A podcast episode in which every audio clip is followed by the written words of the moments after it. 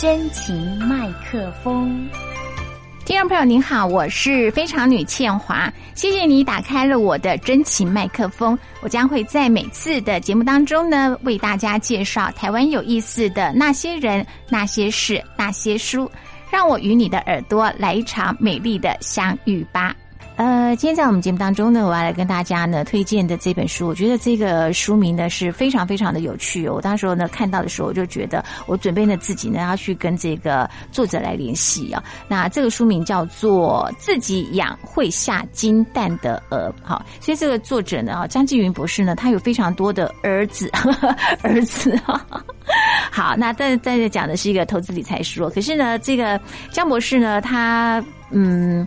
自己呢啊，他现在呢是民传大学的企业管理学系的助理教授。那究竟呢哈，其实如果现在在这个呃 YouTube 上面呢去找，或者是网络上面的新闻去找哈，那就有一个江博士呢他的这个故事啊。那他究竟呢是怎么样的开始啊去做这样子的，达到自己人生的这个财务的这个自由哈？我觉得对于很多人来说，尤其是从事教职工作的人来说，或真的好想好。好想学习啊！我承认一下哈，因为我自己有一部分的这个呃教职工作哈，我同样也面临到相同的问题，就是所有老师都一样，就是少子化的问题。可是很多的老师就在想说，完了少子化，接下来呢要去做什么工作呢？是要去呃，我我就在想，我我不晓得适不适合去这个去超商应征那个第二春的那个，我都不知道。所以我就有在想说，担心就是说我们接下来要怎么办哈？就是流浪教师的一个问题啊。可是呢，呃，张老师呢，毕竟学。气管的啦哈，嗯，他也很早的就在想说，他自己的将来呢，万一哦，他还是正直的老师哦，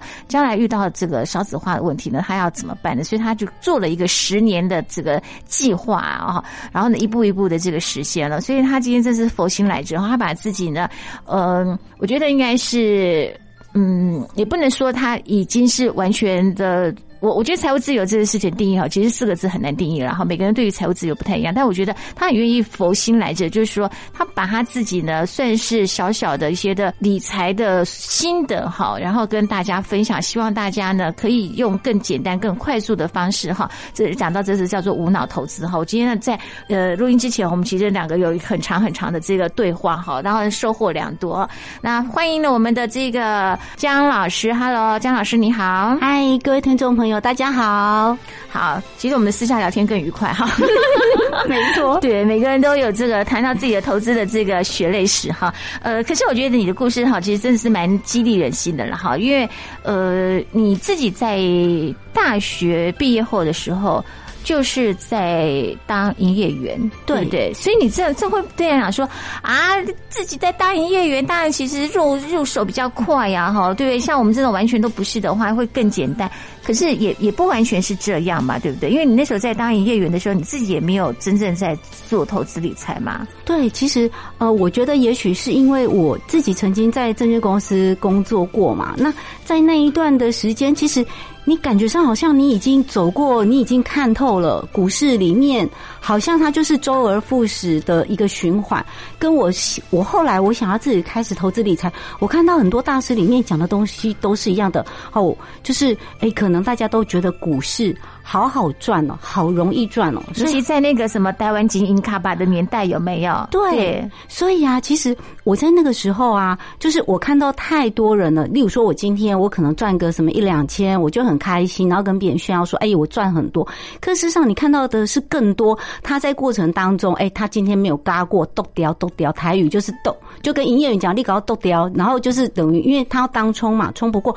那可在过程当中，其实你可以看到很多人。他是赔的居多的，然后呢，甚至我可能还有长辈，就是呃，在里面做 VIP 室的，然后可是事实上呢，其实 VIP 室是更恐怖的，他们的进进出出很大，然后可能一赔就是赔很多钱，那可能都不是我们这种小小的当时幼年的我们毕业才二十几岁啊，然后薪水才两三万，你看到那个数字你都会觉得很恐怖。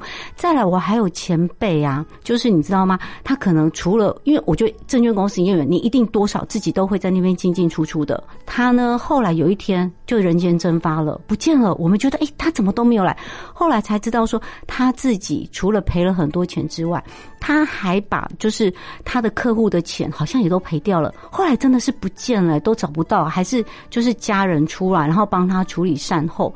那所以，我其实我觉得也不 也不是说自己有远见，而是说当时的我自己也都没有那么认真在做研究。那你做的也是都是听名牌啊。然后我觉得再这样下去，我觉得好像如果这样做下去，我可以看到。十年后、二十年后、三十年后，我好像重复这样的日子。我所以你做了逃兵了，对，所以我就觉得这样的日子再下去，我其实我可以预见很多未来的生活，大概就是长这个样子。嗯，所以我必须要离开。嗯哼，嗯，所以你后来就是继续去念书了。对对，好，然后念完之后，然后呢，呃，就从事教职的工作。对对对对对，哈，那这这是铁饭碗的工作啊，因为他现在在这个民传大学嘛，哈，那就是呃教授的这个呃。教这个教职工作，坦白说哈，就是做到退休，然后呢也很安稳，好，然后呢也有一笔这个算呢还蛮丰厚的退退休金啊。可是怎么样会在那个？我想对不起哈，这个坊间都已经把你那个年龄就披露出来了哈，没错，对，然后呢就那标题就是说四十三岁开始学投资这样子哦。呃，你你当时候是怎么在想这件事情的？啊好。其实我觉得我们学校真的是一个很好的学校，就是呃，因为我觉得很，我们现在看到有一些学校就是有问题的，也许并没有那么早去做布局。那我们学校就是一直都一直叮咛着我们啊，少子化，所以我们必须要做很多的改革啊，很多的革新。那我就想，哎，学校它一定是走在我们的前面，它一定比我们早嗅出这个危机嘛。那所以。学校在做努力的状况之下，我觉得好像我们自己也应该要去做一个准备。像那个《富爸爸穷爸爸》这本书里面啊，罗伯特清崎他自己有两个爸爸，一个是他真正的爸爸，也有博士的学位哦。然后到最后呢，落得就是呃，其实理财不不佳，就是几乎近乎破产。然后呢，而且他就是他爸爸那时候也觉得老师们就需要有保障啊，然后就会去成立工会什么的，然后一直积极的再去做这些事情。然后他的富爸爸爸一直觉得说，其实市场就是竞争的市场，你必须要靠自己努力。那我就会去看，天哪，这个富爸爸穷爸爸里面的富爸爸，其实他也跟我们是一样的。那你看，走过我这些年来，我我自己觉得，我我很庆幸，就是我的学校他很努力的在去做进步，所以我们民传大学的。这个排行榜常常都是在全国前二十啊，那私校前私校的对，然后甚至泰晤士榜，我们现在都进全全球的那种顶尖的学校，我觉得很棒。那因为学校有去做了这些努力，我自己有做努力。我现在看到有一些学校，然后就是学校倒闭啊，然后老师们有没有工会或者是拉布条？其实我跟你讲，我们自己都是心都是肉做的。我自己离开，就是好像有机会可以。帮自己多一个选择，那可是我看到有这么多人，他并没有，而且这些人他们其实我要讲的是，老师们他们其实就是希望稳定的，一辈子很努力的人。他们如果到这样子，你努力一辈子，你现在发现你自己好像突然面临到了一个夕阳产业，你会不会觉得有一点心虚？我觉得一定会。有有有，我我我我完蛋了，我的行业都是夕阳产业。不是啊，可是呢，你开始在做这个呃十年大计的时候啊，呃，当然对你来说，其实着手比较容易，是你本来就有这样子的底子，而且又在那个证券公司待过嘛，对不对？哈，可是呃。对于一般，比如说像假设像我，然后就其他人，所以说我我们要怎么样开始做这？要怎么样开始大量阅读相关的书籍呀？怎么样从哪里着手起啊？嗯，好，那这个部分呢，就是其实我们可能都会看到有没有巴菲特很厉害。那巴菲特讲到巴菲特，我们又听到什么价值投资啊？他的师傅格拉汉，所以我就先从这一些比较稳固，因为我自己说过了嘛，我看过，其实证券在证券公司里面待过，你就知道十个有九个是赔的。嗯，那。我我看到很多的这些老师们的书，他们其实过过程当中其实也都是赔的，只是说我当初我本也没有那么多，也就就进进出出一点点赔赔赚赚也还 OK。那所以我就会开始先从价值投资这这些书开始看，好，然后我觉得里面我那时候我看到一本书叫做老农夫他写的，好，他说我把套牢股变成摇钱树，他就是奉行慢慢存股的方式，然后他讲了一句话，他就打动了我的心了。他说：“慢慢来比较快。”我觉得有时候我们都是看到比，就像就像欲速则不达，就对。对，就就像建华刚刚讲的，我们都会觉得我们现在已经有时间上面的压力。那你不觉得，当你有时间上的压力的时候，你反而更容易做错决定？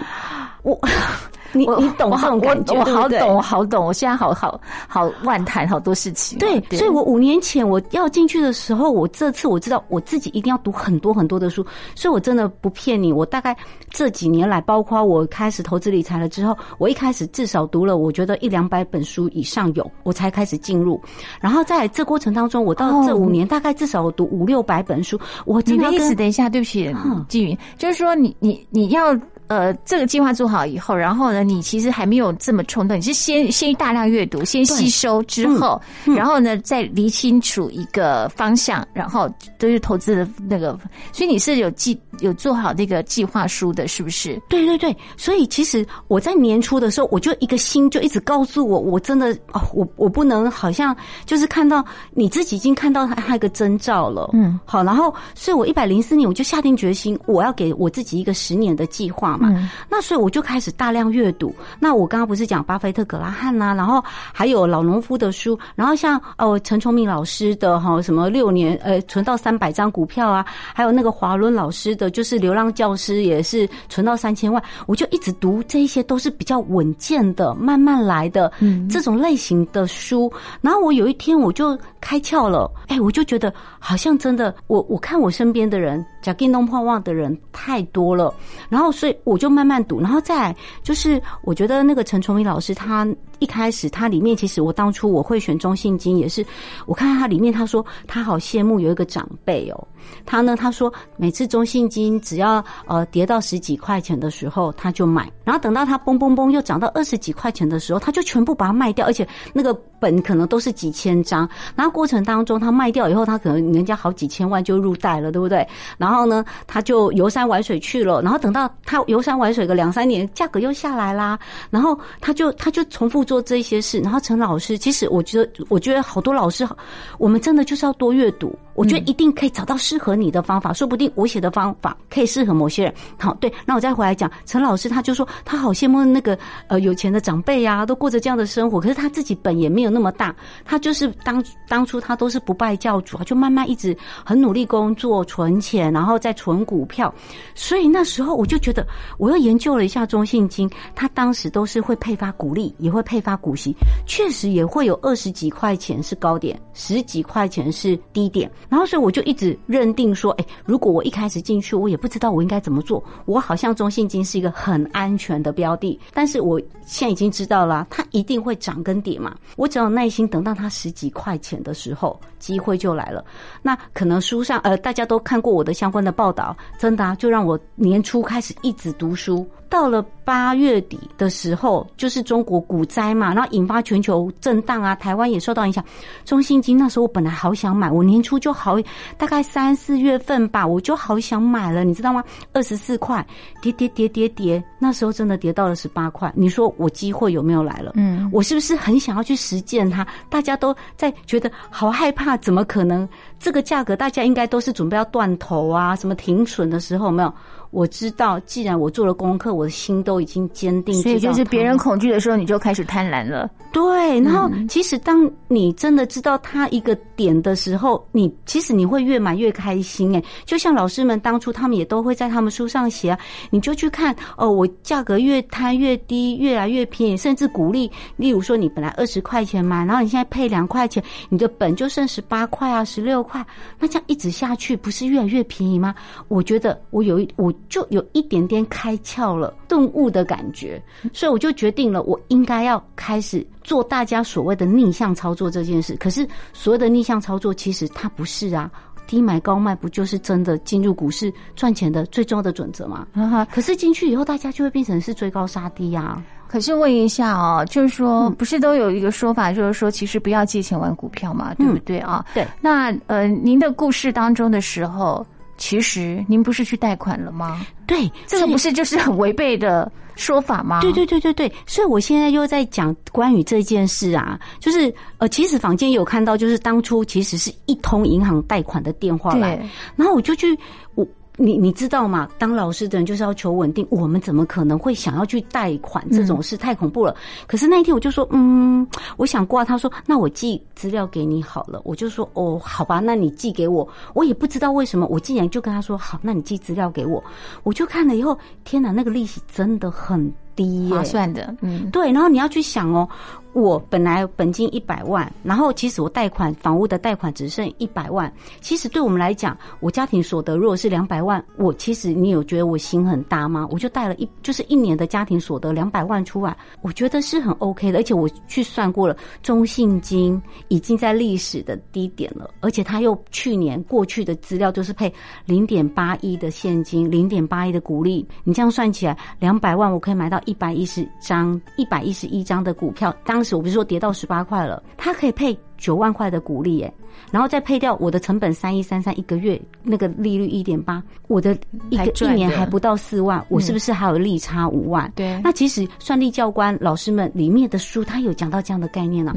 然后再来，我还有配到九张的股票，你觉得我有很冒险吗？事实上，我是做好功课。对，对我觉得不一样。我觉得很多人都是说我要借钱去买股票，错了。我是因为有我要买的标的，我才去借钱去买它。我觉得那个顺序因果关系对对不一样，而且其实他这个算法是聪明的，就是说他其实先算好了，就是说呃他在那个呃去买股票的，不管是股还是利，他其实是赚到，而且是可以 cover 掉的那个去贷款来的那个房贷的话，对不对？那这个投资的这个报酬率才是才是正的嘛，对不对？哈，待会呢再来跟我们的呃张教授呢来分享他的这本书《自己养会下金蛋的鹅》，他养了非常非常多的鹅啊。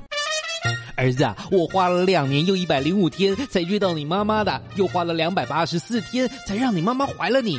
现在你妈妈已经痛了三小时又三十六分钟了，你还是躲在妈妈的肚子里面不肯出来。皇天在上，后土在下。爸爸发誓，我愿意给你一个甜蜜的家，不论你在外面遭遇了什么，这里永远是你的避风港。我愿意身体力行的做好自己，成为你的镜子，不染尘埃。我愿意做你的伙伴，在你年幼的时候陪你打滚玩乐，在你成长的时候陪你彻夜长谈。我会陪你看世界，我愿意倾听你，尊重你，欣赏你，认同你，让你成为一个独立完整的自己。我愿意。你这个爸爸好好哦，这是我挑的，我要去投胎了，拜拜。生了，生了，生了，生了！谢谢你来当我的儿子，相信爸爸会用一辈子来爱你。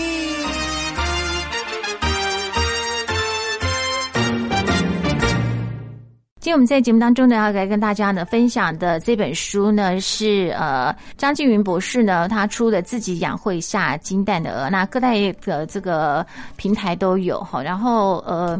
他在这本书当中，哈，其实他前面讲到这个张老师的故事了，哈，那我们也跟这个呃请教一下哈，就是说大家都说那个你有一个封号叫做那个什么江菲特啦，哈，那这。我觉得你前面在讲的那段就是说哈，基本上人是这样子，就是说哈，你你不理财，财不理你嘛，对不对？哈，就说你想要做投资之前哈，所有都是要先投资自己的脑袋，你要先认清楚商品。我刚刚私下也在跟你分享说，其实我我这以前的投资的经验，到现在为什么是失败的？我我跟你入的时间是差不多的，好，所以为什么你现在你已经你已经成功了？为什么失败的？就是说我们很多事情是知道，但是我们是做不到的啊。首先呢，先讲下投资自己。我前面前期是没有，但是在今年暑假的时候才开始有啊，就是开始去阅读一些东西，我才知道一些什么叫专有名词。我刚刚刚开玩笑跟他说，我说我本来连什么 ROE、ROA 什么都搞不太清楚，什么做多做空啊，然后什么什么 K 线、D 线什么东西啊，黄金交叉，我根本没有一个搞懂。那现在慢慢就开始知道了。哈，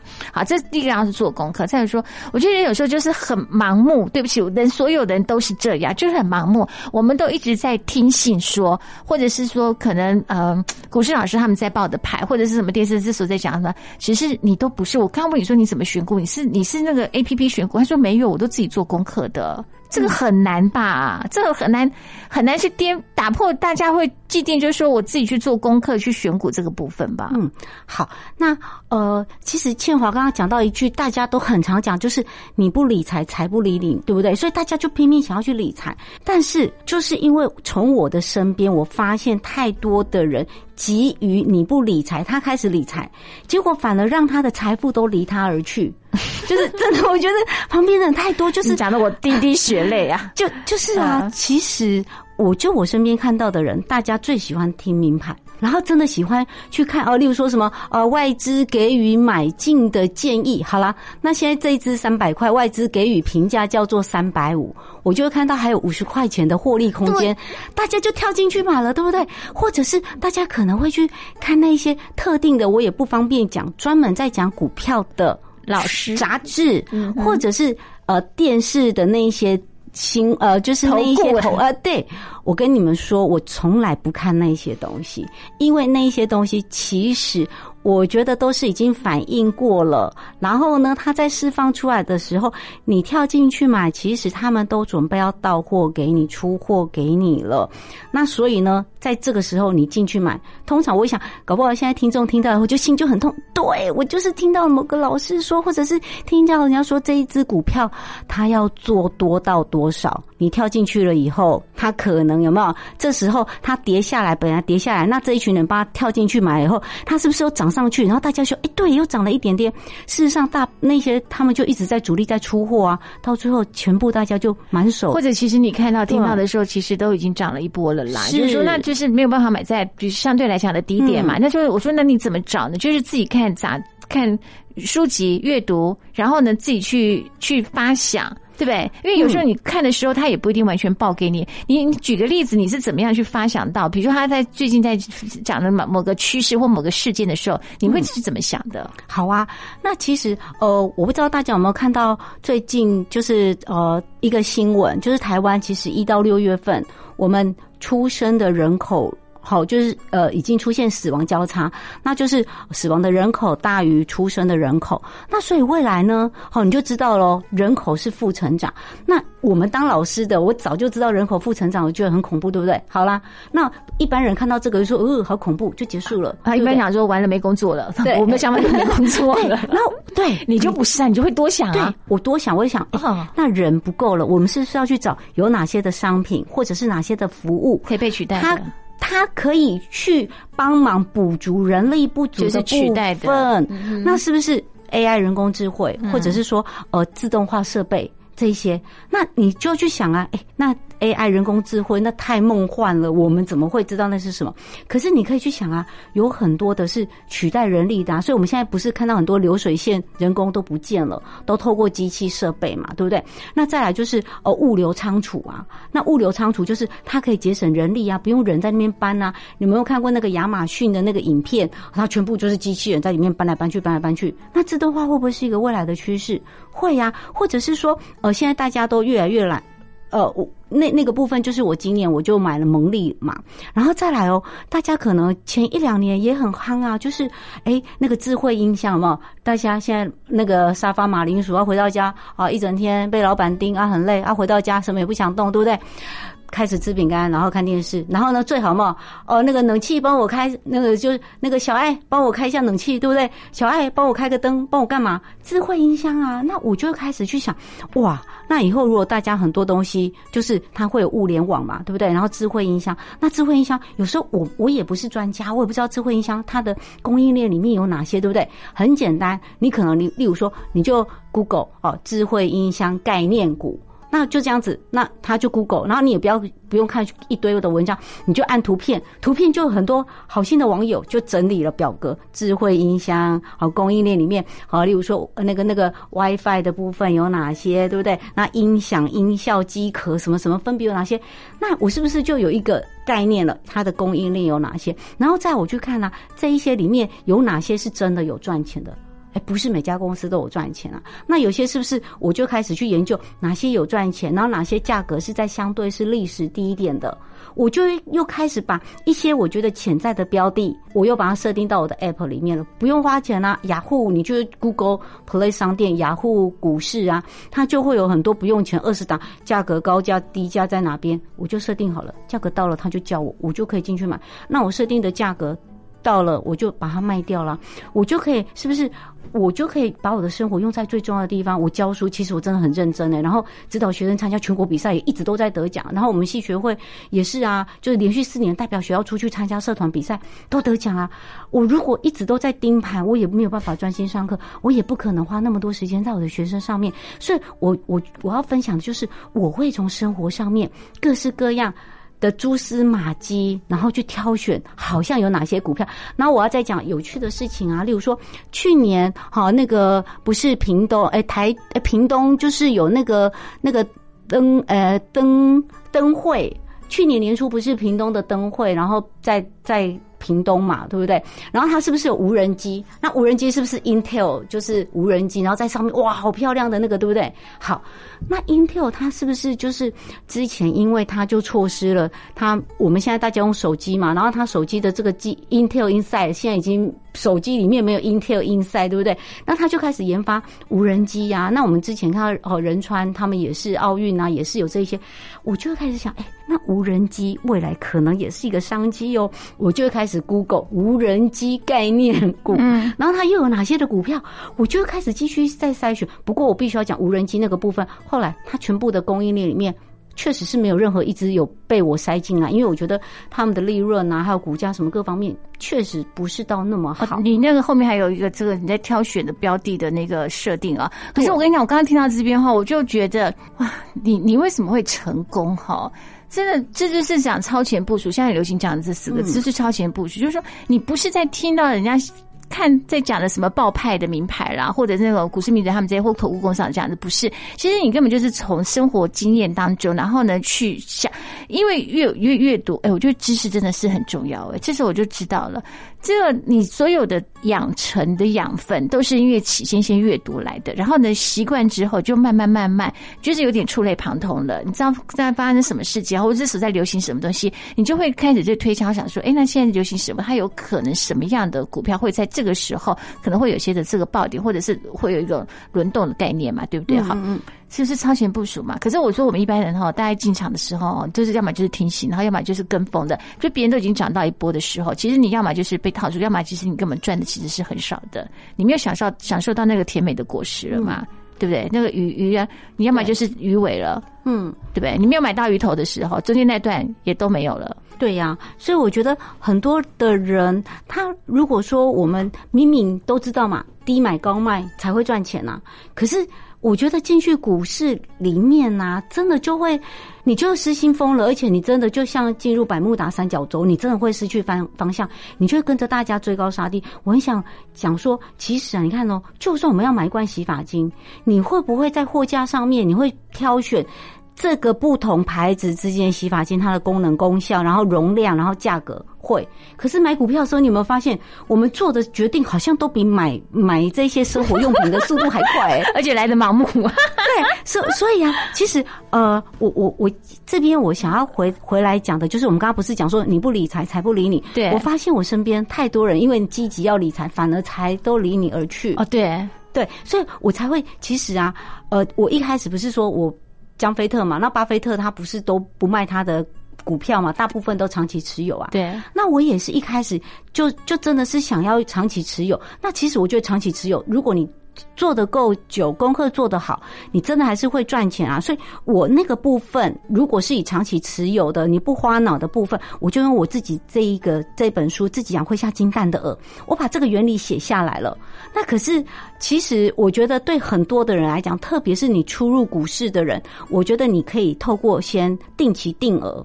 然后我觉得很多的人他就是忘了要鼓励再投入这件事情啊！你讲到这个，我跟你讲定期定额哈，其实尤其像最近很多人又在就在讲说，比如说你可以是呃买 ETF 啦，或者是那种定期定额。但我觉得呃，你讲那个重点哈，我讲复利的威力哈，大家都知道这句话哈，复利的威力可是要用对地方啦，对不对啊？我我刚刚私底下我跟那个呃张老师讲说，我说我我我我都有奉行啊，我的那个。分到的那个鼓励，我通通都没有拿出来呀。可是我没有用在那一支的上面，我就大家去买别的了。就是你知道我有二心啊，哈，我就买了。可是我所以我的复利都没有用得上，对。所以我说，其实这个是观念是错误的，对不对？你就讲到那个复利的威力之恐怖的。对，然后所以在这边呢，就是因为我发现我身边的人，甚至连复利长什么样子都不知道啊。你可能一个报表，我我们看到好多的书啊，他都把认为他都认为每个人应该都懂。可是就像倩华讲的，我一开始我可能 ROA、ROE 什么复利根本都不知道啊。对，所以我知道有一群人，他其实他没有想要在股市里面跟大家杀进杀出。嗯，我只要有没有，我们常常看到有很多什么美元保单呐，哦，利息几趴什么，大家就全部赶快买。其实如果我们可以用简单的方法，你也不会有太多的损失。那所以我在这边呢，我就就是把就是大家最容易知道的，巴菲特他说，人生就是一个湿的雪。和一个非常长的山坡，我们现在已经没有那么长的山坡了，好不好？对对，所以没有长的山坡，我们就可以像我刚刚讲，我们可以去，哦，就是定期定额一部分的钱，然后在另外一部分的钱，我们可以做波段嘛。那可是如果有坡很长的人呢，他可以就是用我这个方法，我一个小雪球，那小雪球我就是要找到一个很好的投资标的，它不要倒哦。像呃，我我要每次我都举一个很好玩的。那个广告，五洲制药，他有说，我先求不伤身啊，然后呢再求疗效。那很多的人他买的股票好会飙，结果到最后惨赔。你有没有连你的本都不见了？就很伤身，也没什么疗效。对，所以，我我至少我们先找到一个嗯很安全稳健的标的，然后再来，我又结合了《伊索寓言》会下金蛋的鹅这本书。这这一本呃，就是这个寓言故事。这个寓言故事不是告诉我们吗？好，如果说你把那个鹅啊都杀掉了以后，那你你以后就一无所有。这个故事叫我们不能起贪念嘛，对不对？好，现在是鹅妈妈要顾好，对不对？对。那我觉得在这边呢，差在哪边，你知道吗？我们可能呃，那个故事里面就是那个那个农夫，他就是每年领每天领领生的这个蛋，他很开心去市场卖掉以后，他全部花光光。这花光光叫做月光呃日光主哎，我们现在。都是讲月光主，他是日光主哎，因为他都把它花完。那你想想看，如果说他把他的蛋一部分。好，他换到的钱呢？他一部分再去买小鹅，那些鹅会不会继续长大？嗯，会。他就是因为没有做了这件事嘛，所以我就把这两个结合起来。就是我如果说我自己找到一个很好的标的，我定期定额再来，每年领到的股利一块钱都不能花，你要再把它投入，然后呢再去买。那你想想看哦，你的开心鹅场里面会有你。每呃每个月定期定额，你买到的这些零股，一开始可能没有买到办法买到一张嘛，对不对？然后再来哦，我每年领到的股利，我是不是又再去买零股？这个零股会不会开始配，就是发放股利给你，就开始？开始复利啊，所以这时候我们常常都听到人家讲被动收入。什么叫做被动收入？它就是你躺着，你在睡觉，你不工作的时候，那个都会都会下蛋给你。所以我在这边，我就是用这样的观念啊，我自己好，从我之前投资以来，我领到的股利，我一块钱都没有花过，我一定会再去买不用钱的股票。那他就一直在。再生那个复利给我，我觉得这个是一个很重要的方法。那在很多人呢，他都不知道复利到底是什么。那所以我在书里面，我就把每一每一张股票叫做鹅，我养的鹅，对不对？然后再来，他每年配发的股利就是金蛋哦。那你金蛋你不能。你不能把它那个拿来花掉嘛，对不对？金蛋再去买，你可能买到的是零股蛋，因为它已经变成是蛋了。它可能明年也许你只有半张、零点五张，它还是会配发零点一半的股利给你啊。那你想想看，你那个鹅群里面好恐怖，生生不息耶。你有没有发现，它就这样子，鹅生蛋，蛋生鹅。那所以很多人又不知道它长什么样子，我就用画的。这里面我想让大家看，我全部把它画出来。江老师真是多视觉，你真是多才多艺啊！就是后面的那个视觉效果非常的恐怖。你会发现，有一天我突然不知不觉当中，我已经有没有啊儿孙满堂喽？所以在这边很多的老师们，就是我觉得都很棒，找到最适合你自己的。就是我这个东西呢，跟一般坊间的方法不。样，我是叫做一个被动收入系统。你以后当你养好了以后，你要退休那一天，你不用再去把那个鹅，你可以开始吃它的蛋了。然后呢，在这边，它就是会。一直每年孝敬钱给你，你不会像很多人很担心说，哎，我存了一笔钱，那金山银山一直挖挖挖挖挖挖到最后没有嘛？所以很多的长辈他会省吃俭用，不敢过好日子。这个不用了，你你你养了儿子有没有？你以后儿子每年还会给你孝亲费。以前我们是哦，那个我我们很多人都很羡慕人家有十八趴，十八趴是一个月一个月里嘛。我们这个是哦，那个我们不是我们的十八趴，我们不是月退俸，我们是年退俸。一年如果这样换。算下来可以有四十几万，一年有三呃每个月有三万六千多块，你等于就是你有三百六十二个儿子等着要孝顺你。特别现在很多人啊，你是顶客族啊，没有生小孩。那再来，你可能你未你没有结婚啊，你没有小孩。那我们都知道养儿防老现在都不可靠，小朋友可能很多长辈都说他不要回来跟我挖钱就好了。那你现在呢，也不用儿子小孩子怕他们会回来跟你挖钱，你这个儿子儿孙大家抢着要孝敬你。这个儿子哈，他还不会跟你顶嘴，他会帮你赚钱的，还有这个帮你养家呢，对，还会孝孝敬你的。所以你知道现在呢，姜老师呢多开心了，他的这个儿孙满堂啊，对不对哈？待会呢再来呃，请姜博士呢来分享一下呢他的这本书哈，自己养会下金蛋的，我觉得大家都非常非常羡慕吼，怎么样呢才能够创造自己的开心鹅场哦？升堂威武，谁在外面击鼓鸣冤？带上来。是。你有什么冤屈？怎么死的？上吊死的。你怨气太重，谁叫你穿红衣的？我看很多想死的人都这样穿啊。又是一个笨女人。敢问阎罗王，我要多久才能修炼成厉鬼？给给那个负心汉一点教训。你不知道自杀是无法转世投胎的吗？什么？那那我怎么办？你的灵魂将被拘禁在枉死城，永世不得超生。退堂！阎罗王，我知道错了，你放我回去啊！放我回去！自杀不能解决问题，勇敢面对挫折，生命一定可以找到出口。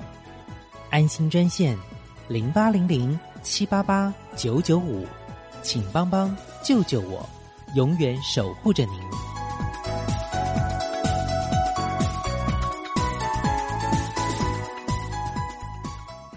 我们今天在节目当中呢，很高兴的邀请到呢，哎，这个我不是出版社推荐哦，这是我自己呢去博客来网站的发现到这本书的时候呢，然后我就想说，哇，老师，然后呢，我想说我一定要跟他好好的这个请教一下哈，呃，民传大学企业管理学系的助理教授，我们的张静云张博士呢，来跟大家呢分享呢他的这本书哈，自己养会下金蛋的鹅，但是我想先问老师一个问题啦哈，就是呃，我我们在存这个。呃呃，讲复利的这个威力的时候，哈，可是呢，有些人呢，就。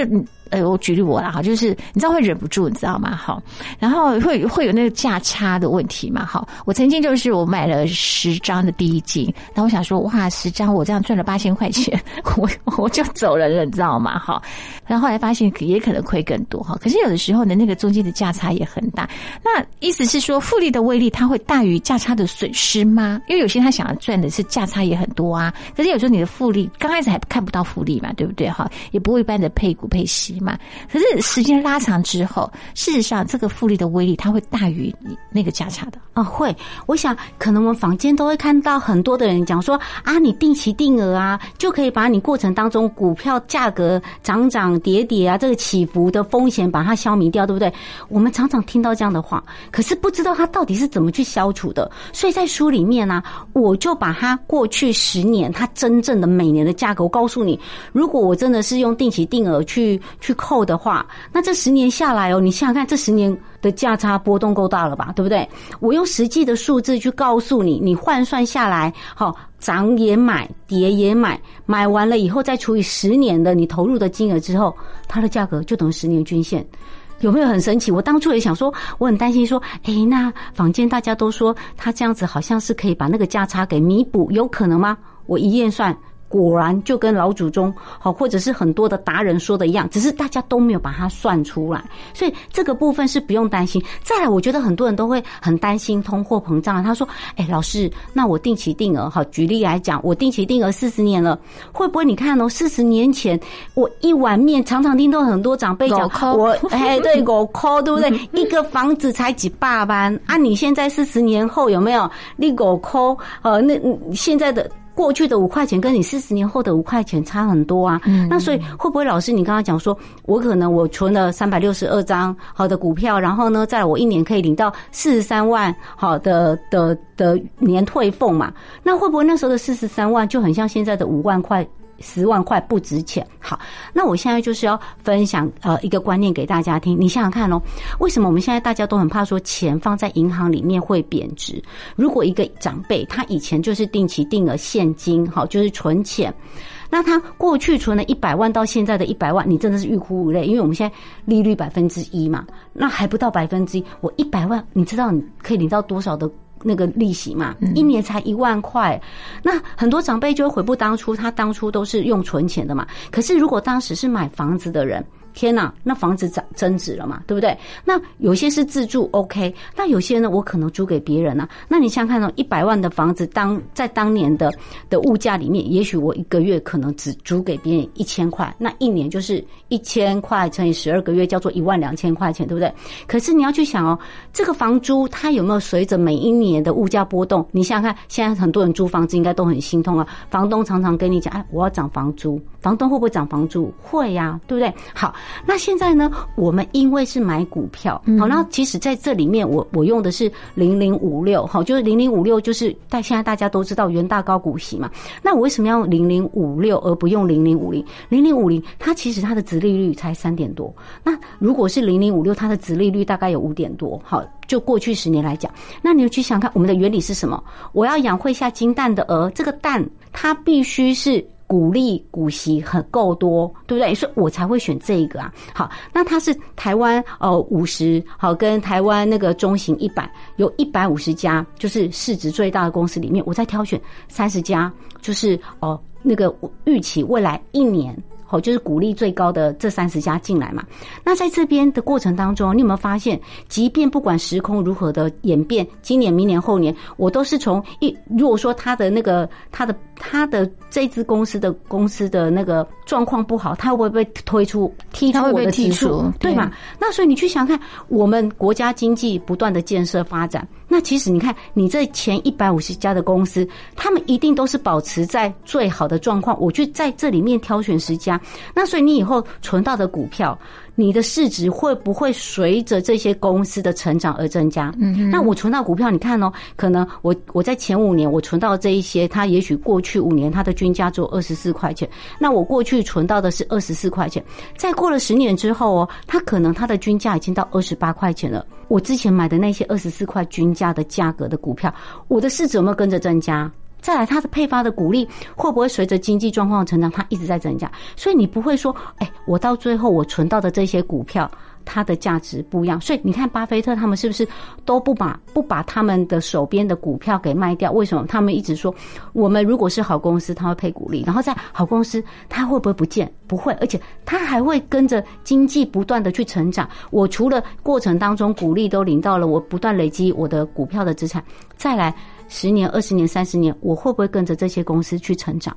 所以他不会有大家很害怕说，哦，老师，那我我我会不会十年过后、二十年过后、三十年过后，我这些领到的股利啊，或者是我的股票变币值不值钱？其实我觉得这一些就可以用到巴菲特的原理。那只是我觉得有一点点困难，就是啊。呃，我的方法很简单，就是每个月六千块，然后呢，我定期定额存，那一年好就是慢慢存，然后我在里面都会计算给大家看。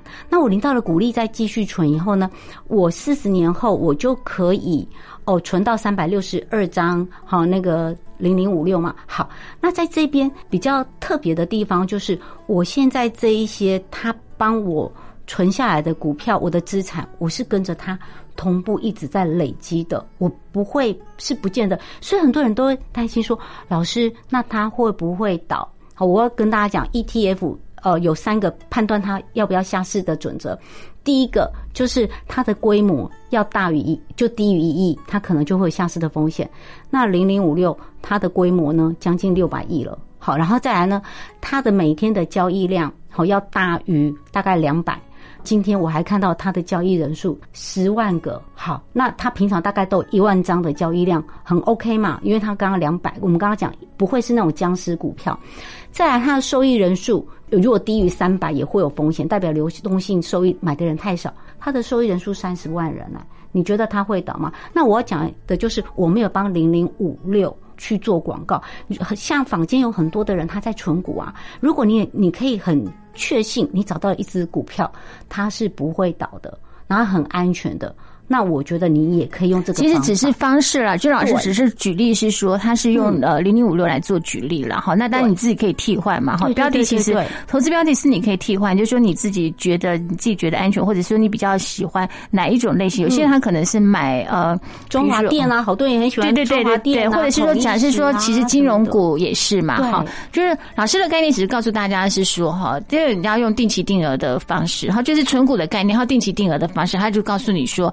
其实复利的威力是非常比原子弹还要可怕的哈。其实重要就要讲这个概念啦。好，那呃，我们这次我们在讲这个呃嗯定存的部分、定期定额的部分哈。我们回过头来讲说，至于波段操作的选股的部分哈，你还是有一些的那个选股的这个基础吧，对不对？怎么选的？你一定要呃，比如你有些的条件设定，值利率要百分之七，百分之七，嗯，然后呢，每年都要有发。鼓励，对我我我补充一个观念，就是为什么我非常在意鼓励这件事情，就是《富爸爸穷爸爸》好这本书，罗伯特清崎他一直讲，我觉得他颠覆了很多我们的想法。他说啊，富人买进资产。穷人买进负债，嗯，然后呢，在中产阶级，我想大多数的人都可能都，我们都是在中产阶级啊，我们买进了自己是以为资产的负债，天哪！好，那我们先来讲什么是资产？资产就是你买了这个东西，它会产生现金流给你。例如说，有些人买了股票，他会配发股利给你，你有股利，这个叫现金流；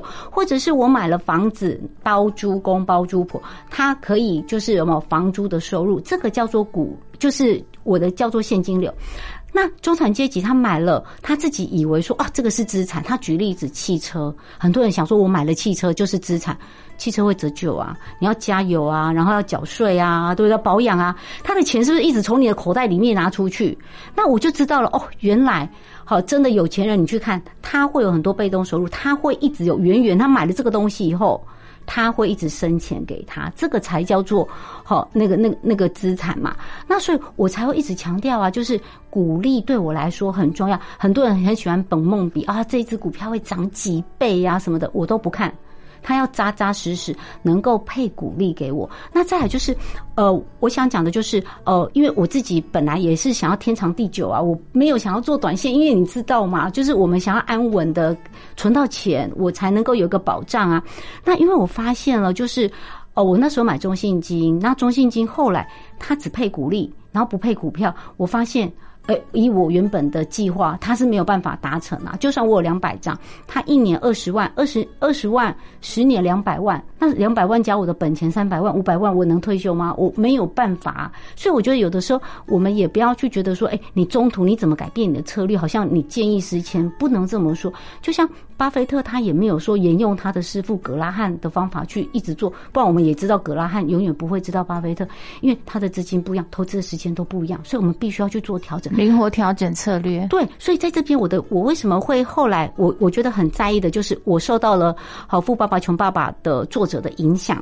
现金流非常重要，那这个反映在我们选择的标的上面，就是获利稳健，然后呢，股利一定要够高。所以你看，像我们刚刚讲零零五六，它它的那个配息率都有五百分之五以上，是不是至少也跟我讲的百分之七不会差很多，对不对？好，那再来接下来就是你仔细去看哦，就是就像我们刚刚讲那个中信金，它其实你看它相对低点一定都在十几块，那它涨到，例如说我们现在说十八块，它十八块一点三，因为我抓三成。抓三成的话，一呃百分之三十乘一点三，大概二十三块多，会不会到？很容易啊，两三年你会不会看到十八块？会，会不会看到二十三块？会。那很多人就是我跌下来我也不敢买，涨上去你也不敢买，对不对？所以我不是说我会开发很多股票，我会发现很多获利稳健这些好公司，它一定会倒霉的时候，一定会价格涨上去的时候。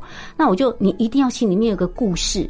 这只股票它大概 EPS 多少，它大概可以配发的股利是多少，然后呢，它大概历史低点两三年，我说一定你就看月线或周线，一定会有一个两三年低点，十八块以下，我觉得其实就 OK 了，就可以买了，涨到二十三块，哎一。百分之三十，你就勇敢卖啦！你故事写好了，你是不是就按照你的剧本走？可是很多人就是没有纪律，他跌了以后，嗯，会不会跌到十七？我想买更便宜，他就等。哦，等于我知道人家的意思啊，就是说，呃，其实你就是把那个你设好的一些的这个标的，对不对哈？比如说，可能他的那个 EPS，或者是他要连续十年的要有那个发放股利哈，然后呢，你的 KD 要小于二十嘛？对，那个是帮我们去验证。其实对，然后还有还有那个要看，还要看现行，要配合现行嘛，对不对？对哈，现行其实我没有像一般老师哇，好厉害，看到那么复杂，我就真的看月线跟周线，看它历史大概高点在哪边，低点在哪边就可以。那所以其实我觉得啊，在这边如果说呃，如果你又很保守的人，那我觉得零零五六像有很多老师都告诉你 K D 什么低于二十，你就可以买高于二高于八十的买。可是有时候我觉得人性它就是一个。就是因为大家都没有办法有纪律做到，你 K D 低于二十的时候啊，你可能二十四块，因为像现在都钝化了，之前钝化二十四块钱，你就看到低于二十，你就进去买，它跌到二十二块，你会不会很难过？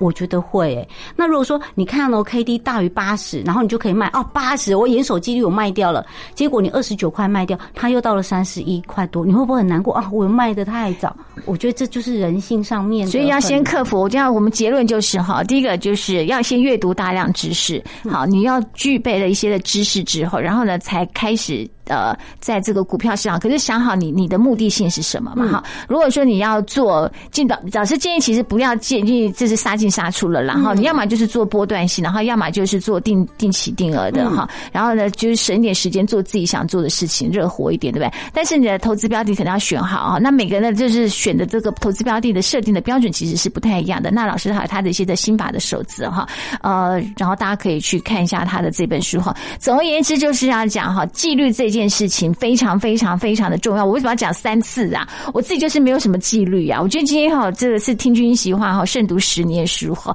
我我同样也是一个流浪教师哈。然后我看到这么多呢，现在很多的这个流浪教师，他们自己这个成功理财的故事，真的大家都曾经跌倒摔跤过。然后但是怎么样的摔跤之后重新调整步伐，然后呢重新找到一个不要说是理财制胜的方程式，可是找到一个对的方向，那再重新开始，永远都不要。嫌晚啊，因为就像那个。坊间这个很没有，不就是他故意就把老师的年纪说他四十三岁开始理财哈，其实那个不是年纪，他只是告诉大家说，其实没有年纪之分，就是再晚，其实只要你愿意开始，都有可以成功找到一个制胜的方程式。